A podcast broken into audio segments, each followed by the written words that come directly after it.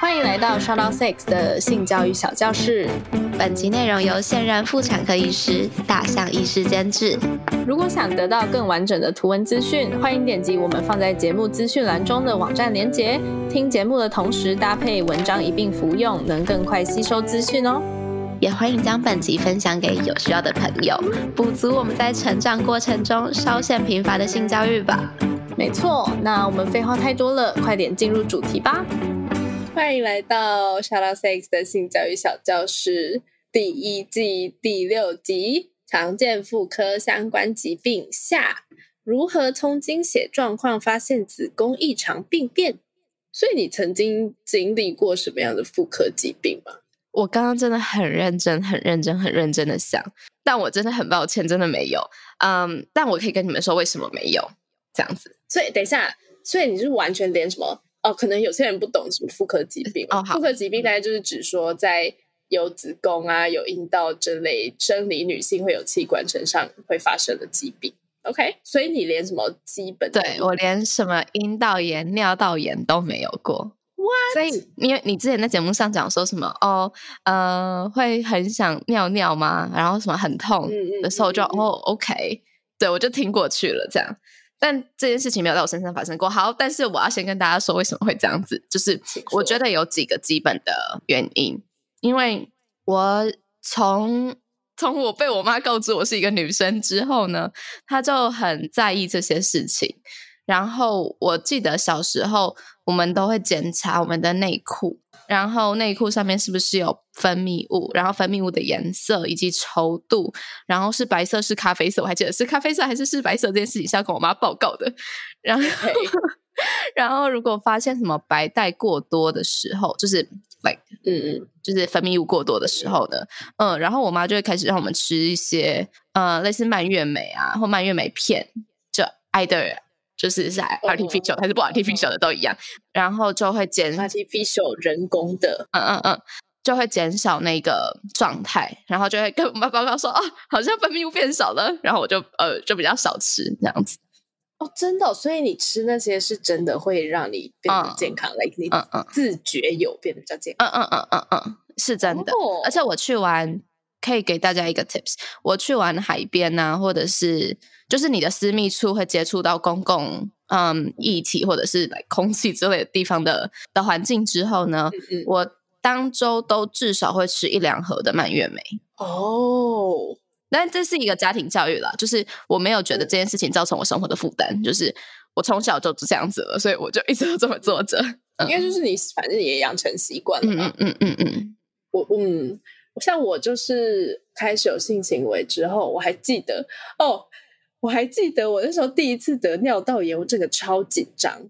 大学的时候，第一个男朋友，第一个性行为的对象，嗯，然后突然尿道炎，我整个不知道发生什么事。而且你知道那时候在大学的营队之中，嗯，然后然后营队你就是哦，而且是低年级层，我那时候是可能一一年级还是二年级吧，所以你就要听学长姐的话做事，嗯，就是工作人员，你不能乱跑，你不能去看医生，反正总之的状况就是动弹不得，但又很不舒服。嗯，而且尿道炎是你会非常的频尿，真的是你每五分钟你就会想上厕所，但是重点是你去厕所不会上出任何东西来，呃，甚至会滴血出来，就是会有血尿，这样就是肯定可能两三滴，然后膀胱会痛的，你像有人拿针在刺这样，真的很不舒服。然后，但是我那时候就是不能去看医生，而且我也不知道怎么办，然后我也不敢跟我爸妈说我身体发生什么事，因为我怕他们知道我有性行为嘛。嗯嗯，对。反正总之我记得很很清楚，那时候我跟你还是好朋友，然后我就打电话给你，呃呃呃，我记得，对，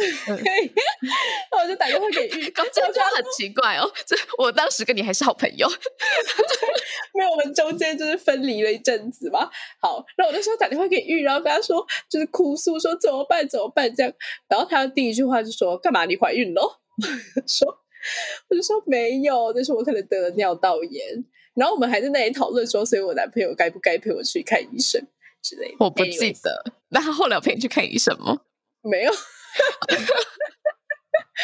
好，不重要。但反正我印象很深刻，就是我第一次有类似的疾病发生，然后整个超紧张，而且超痛苦的，那真的不是人可以忍受的。对，然后后来因为这种东西，它好像你发生过第一次的之后，就会蛮复发几率蛮大的，所以我后来也又经历了一次吧，我记得。然后我还有经历过阴道炎，就跟尿道炎不一样。对，然后我那时候有这些不同疾病发生的时候，因为我是一个还蛮喜欢就医的人，就是我我浪费健康资源的代表，哪有浪费？我就生病了，万一想怎样？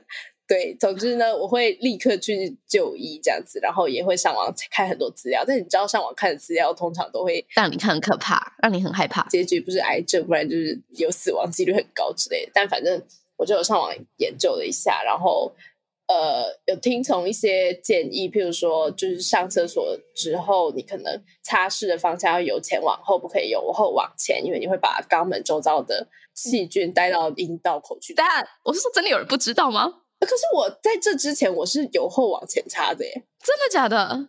真的啊？干嘛？小学会跟你说，你上厕所的时候要记得由前往后插哦。你妈妈没有跟你讲吗？不是，我不知道有没有，但是我真的印象很深刻。我以前习惯是由后往前插的。哦哦，因为我我我没有想过这样子手比较不卡呀。屁啦！你双脚这样这样，你手这样伸下去，这样往前插不是很方便吗？你这样往后，你还要把屁股往前挪，然后把手伸下去。那因为你擦屁股是从后面，所以我每次都觉得这件事情是一个很不是不是的动作，不是不是上大号的擦屁股。对对对对对，我只有擦屁股，对我所有擦屁股都是有，就是跟擦大便是一样的方向。好，不管了，反正我好，那这大家真的要记得，因为我以为这是一个很哎。你不能这样讲啊！就是任何尝试都有可能有人不知道嘛。对对对对对，因为可是我刚刚好像觉得它不是一个尝试，我刚只是觉得这很不符合人体的。没有，这很符合人体工学。工学从由前往后才不符合人体工学，好。OK，好，那你继续讲。好，对，就譬如说，呃，上厕所的时候要尽量都由前往后擦。因为你才不会把细菌带到阴道口、尿道口，或者是说，就是你在性行为之前，你先喝点水，然后性行为之后要立刻排尿这件事，因为它会把你的呃细菌就是冲刷出来，如果有的话，对，就诸如此类的呃一些小小 tips。那时候在经历了这几次的妇科疾病之后，我都有认真的照做，然后情况就少很多了。对，所以我觉得。不经一事不长一智吗？然后主要就是多喝水了，任何任何事情都多喝水。对对对对，但当然妇科疾病不不只是阴道炎跟尿道炎，还有很多就是更严重。可能对啊，像是每次经前经就是经经期的时候，我都会看，就是检查一下胸部。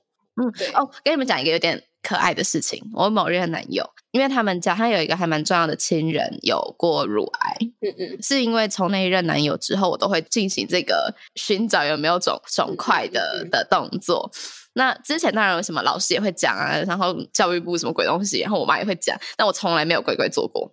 直到这个男友，他真的是，嗯，他不是在，他真的不是要摸我胸部，他真的是在检查有没有乳块，因为是痛的，然后。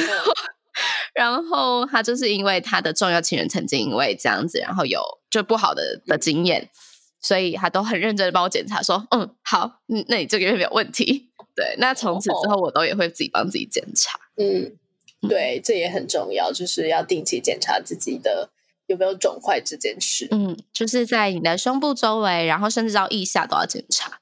嗯，淋巴嘛，然后还有一些就是子宫有没有血块啊，有没有异常。血量特别多啊之类的情形，都可以大概让你看出来你的身体有没有异常。嗯，不太确定听我们的性教育系列的听众是什么年龄层，但如果你有女儿的话，我觉得可以，我真的很推荐我妈妈的方式，就她从来没有让我觉得这是一个在性教育我的事情，那他都会一直跟我说啊，每次每次进来的时候就跟我报告 你这次经血状态怎么样，就不管是妈妈或者是爸爸啦，我觉得。好像是一件很可以做的事情，在家里，因为对他而言没有什么压力，但对你而言，你可以很清楚的知道他的健康状态是什么样。嗯嗯嗯。嗯，对，我记得我之前在跟就是我们的监制大象医师聊天的时候，也有说过，他说就是当女生因为月经的状况去妇产科寻求就医的时候，他们都会问她说：“你那所以你血量多少？”对，就是血量对他们来说是一个判断的很重要的依据。所以，如果大家可以从这方面去着手的话，应该可以更了解自己的身体状况，这样子。嗯，好，总之，那我们今天就会继续介绍跟子宫相关，然后跟妇女相关的疾病。继续听下去吧。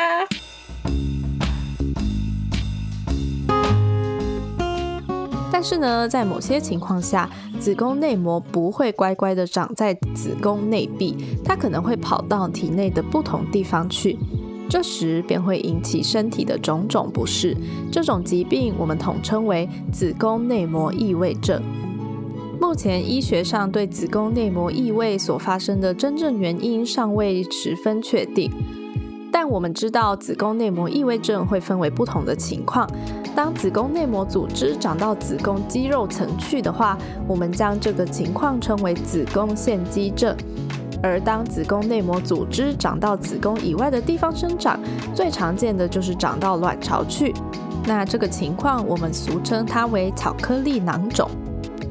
之所以会称为巧克力囊肿呢，是因为当子宫内膜长到卵巢内，将无法被排出体外，因此经血一直积累在卵巢内的话，它会逐渐变成颜色较深的陈旧积血囊包，外观看起来其实就像巧克力一样。巧克力囊肿最常见的症状就是经痛，尤其是在月经开始的前两天会最明显，疼痛感非常强烈，而且非常的明显。这个疼痛感可能一直延续到月经结束。巧克力囊肿也会影响正常月经周期，使月经不规则，经血量异常增加。因此，女性的经血量是很重要的健康指标。可以的话，务必在每次经期间。追踪经血量是否有异常，如果发现不正常的情形，就要寻求医师的专业协助哦。那有些情况下，当囊肿变得太大，会挤压到旁边的膀胱，导致频尿或是排尿困难等等，或是在性行为时出现性交疼痛的状况，也要担心是否与子宫内膜异位症有关。一开始内膜组织长到卵巢时，身体还不会有什么感觉，直到情况持续发生，囊肿内的积血不断变多，多到某个程度后，过大的囊肿承受不住血液的压力，便会破裂。破裂后虽然会释放出部分的血液，但同时囊肿也会自行愈合，然后就会再次进入累积血液、压力过高、破裂这个循环。除了囊肿自发性的破裂之外，也有可能因为性生活等原因引发破裂。囊肿破裂时会有出血性急性下腹痛，且流出的经血可能会刺激腹膜，造成腹膜炎哦。轻微的巧克力囊肿虽然不会危及生命，但长期下来会形成慢性骨盆腔疼痛，而且如果情况变得更严重，更是有可能会造成不孕的情况。因为巧克力囊肿会影响卵巢的功能，且子宫内膜异位症常常会合并严重的骨盆腔粘连情形，进而导致排出的卵子无法顺利的被输送。所以说，有生育计划的女性务必要注意自己的身体健康状况。好，那再来我们要说到子宫腺肌症跟子宫肌瘤这两个疾病，其实都算是子宫肿瘤的一种。这两种肿瘤虽然都发生在子宫的肌肉层，症状类似，但它们发生的原因不同，治疗方式也不一样。子宫腺肌症，如刚刚所说，是子宫内膜异位症的一种。在子宫深部的经血排不出来，就会造成剧烈的经痛，而这些经血堆积在肌肉层里，就会逐渐破坏正常子宫的肌肉纤维，造成子宫无法收缩，因而发生经期时血崩的情况。因此，子宫腺肌症会使经期的经血量过多，而排出过多血也会使身体出现贫血的情况，影响整体健康。其他的症状如性交疼痛、不孕也都有可能会发生，而因为经血堆积而过度增肥的子宫，也有可能会压迫周围的器官，例如说常见较大的症状为压迫到膀胱，造成频尿。因此，子宫腺肌症如果不适时的做处理，可能会引发更多危险，可谓是子宫的慢性杀手。然而，因为肌腺瘤已经侵入到子宫的肌肉组织了，两者没有明显的交界，因此即使手术处理也无法将它完全的清除，只能尽可能的将腺肌症的体积清干净。所以说，子宫腺肌症其实是无法痊愈的疾病。通常是使用药物治疗，如避孕药就是治疗的一种药物。但药物治疗的效果因人而异。如果说病情实在是太严重，最终只有将子宫摘除才能彻底解决问题。但是大家都知道，将子宫摘除的话，病人就会失去生育能力了。因此，呼吁大家真的要定期观察自己的身体状况，如果发现异常，就尽早就医治疗吧。好，那另外一种子宫肿瘤的疾病——子宫肌瘤，也是不可轻忽的疾病哦。子宫肌瘤是女性最常发生在骨盆腔的良性肿瘤，形成原因可能是因荷尔蒙失调造成肌肉细胞过度增生等等。不少妇女在一生中都会患有子宫肌瘤，患病年龄平均在五十岁以下，停经后就会比较少发生。子宫肌瘤顾名思义是由子宫肌肉层生长出来的，可能会向内或向外生长到子宫的表面。通常肌瘤是多颗同时存在的。其实许多有子宫肌瘤的女性根本就没有症状，而如果病人有症状产生，这个症状也会依据肌瘤的数目、大小以及生长部位而有所不同。子宫肌瘤常见的症状同样也是经血量变很多，长期大量的月经出血造成贫血而影响健康。若肌瘤长得太大而压迫到膀胱的话，病人会有频尿的情形；压迫到了直肠，则是造成排便上的困难。因此，子宫肌瘤较严重的话，其实是会造成病人日常生活的困扰的。子宫肌瘤及子宫腺肌症发生的原理不同，那肌瘤与子宫肌肉层其实是有明确界限的。因此，如果子宫肌瘤病情较严重的话，可以考虑动手术。这时就只需要将肌瘤切除就可以了，这是能够完全切除干净的。但当然，切除后的肌瘤可能会再次复发。这时，如果病人没有生育计划的话，也可以考虑直接将子宫给摘除，就可以一劳永逸了。那以上介绍明显可以看出，如果身体出现与子宫相关的妇科疾病的话，除了经痛的感受之外，多少都能够从每个月的经血状况中看出一点端倪。因此，呼吁女性朋友们可以经常检视自己的经血量、经血颜色啊，还有经血的形态等等，及时发现问题，我们才能够及时治疗。好。那到目前为止介绍的常见子宫病变都与月经的现象相关，最好发的族群其实都是停经前的妇女。然而，年纪较长的妇女却有更需要注意的身体病变，那就是癌症。这边我们会简单大概的介绍一些与妇科相关的癌症，包含乳癌、子宫颈癌、子宫内膜癌、卵巢癌等等。这些是生理女性才会有的妇科癌症疾病，它的治疗上更加棘手且过程漫长。但如果能够尽早发现异常，还是能够提高治愈率及存活率的。乳癌好发年龄在四十五到五十五岁，在性教育小教室第一季的第二集介绍乳房构造的时候，我们有说明过。建议大家能够好好的做乳房自我检测，每天洗澡时用手摸摸看乳房是否有不正常的肿块，这样子多多少少能够帮助我们提高对于乳癌的警觉心。那卵巢癌通常发生在停经后的妇女身上，虽然说罹患卵巢癌的情形比较没有那么的普遍，但却是近年来死亡率上升最快的癌症。原因是卵巢癌较难以发觉，早期的卵巢癌其实没有特定的症状能让我们提高警觉去注意，因此很多患者都是在第三期以后才被诊断出来，这时的治愈几率就会比较低了。因为好发年龄与更年期相近，因此卵巢癌的症状常常会被误认为是更年期所导致的。比较常见的症状会是腹部异常肿胀、肠胃不适、消化不良、食欲不振等与腹部相关的状况。所以说，如果是在此年龄区间的妇女有类似的情形，也建议要提高警觉，必要时就医求助会比较好哦。再来是子宫内膜癌，子宫内膜癌跟子宫肌瘤一样，都是位于子宫内部的肿瘤，但子宫内膜癌的肿瘤是从子宫最内层长出的恶性肿瘤。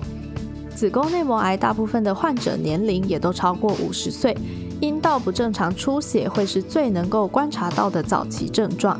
因此，这个年龄的妇女无论停经与否，如果说有阴道不正常出血的情况，千万不可以掉以轻心。那最后，子宫颈癌是一种发生在子宫颈的癌症，最大的成因是人类乳头病毒，也就是 HPV 的感染，好发年龄层为四十五岁以上。但是近年，随着人们生活习惯改变以及性行为观念的开放，好发年龄有下降的趋势哦。如果是出现阴道异常出血、分泌物变多且有异味、下腹疼痛、性交疼痛等等症状，都要小心是否为子宫颈癌前病变的情况。不过，值得庆幸的是，目前医学上已经有能够有效的在早期就检查出子宫颈异常病变的方式了，那就是定期做子宫颈抹片检查。近年来，政府积极推动三十岁以上的妇女每年定期做一次子宫颈抹片检查，即使不幸发现病变，也能够在癌细胞尚未转移之前就发现，早期检查出零期子宫颈癌，也就是所谓的原位癌，是有高达百分之百的存活率的。但如果没有及时发现，癌细胞就会持续增生，甚至转移，癌症便会恶化，治愈率也就随之降低了。吸烟、过早发生性行为、不安全性行为或是免疫力不好的情况，都会增加得到子宫颈癌的几率。建议这些情形都应该要尽量避免。而施打 HPV 疫苗更是能够有效预防子宫颈癌的发生。呼吁各位，无论是男性、女性，什么性别都好，若能力范围许可，最好能在有性行为之前就完成施打。WHO 建议是九到十四岁打的效果最好，施打一剂保护力至少十年。虽然它的价格不低，但跟一生的健康相比，可以说是无价。好，那么针对妇科疾病的介绍就到这里结束了。今天提及的妇科疾病都只是最基本的介绍而已。我们的目的是希望大家能够提高自己对于身体病变的警觉性。当我们对疾病的症状有一些基本认识的话，才有可能尽早察觉到身体的异常，尽快寻求医师的协助。疾病虽然很可怕，但更可怕的是没有及时处理，造成身心灵更大的伤害。如果希望获得更多疾病相关的详细资讯，欢迎到本集节目监制大象医师的部落格或粉丝专业了解更多哦。终于结束了。如果你觉得我们的节目内容对你有帮助的话，欢迎直接订阅我们的电子报，节目内容会定期自动送到你的面前，还可以得到其他第一手消息哦。然后啊，每个主题都有好多好多细节。我们的节目其实只截取简单易懂，而且是大家都应该要知道的部分说明。如果对更多更专业的内容有兴趣，也可以去询问我们的节目监制大象医生哦。传送门请见资讯栏。是的，那毕竟我们制作这样的内容也是花了很多时间查找资料以及跟医师做确认，所以如果你心有余力，而且觉得我们的节目对你有所帮助的话，可以考虑走内我们，让更好的内容能够稳定持续的产出。好的，那下一集我们聊什么呢？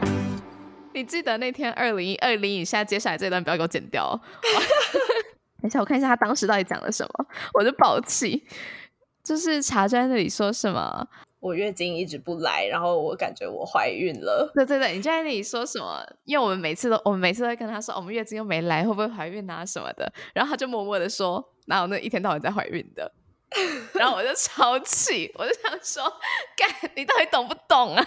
没错，是你到底懂不懂？你一次就是一件很严重的事，哎，这不是 like，假设我今天跌倒了，然后我明天跌倒，那那好，那就一直跌倒而已嘛。但是你怀孕一次。这很严重的事哎。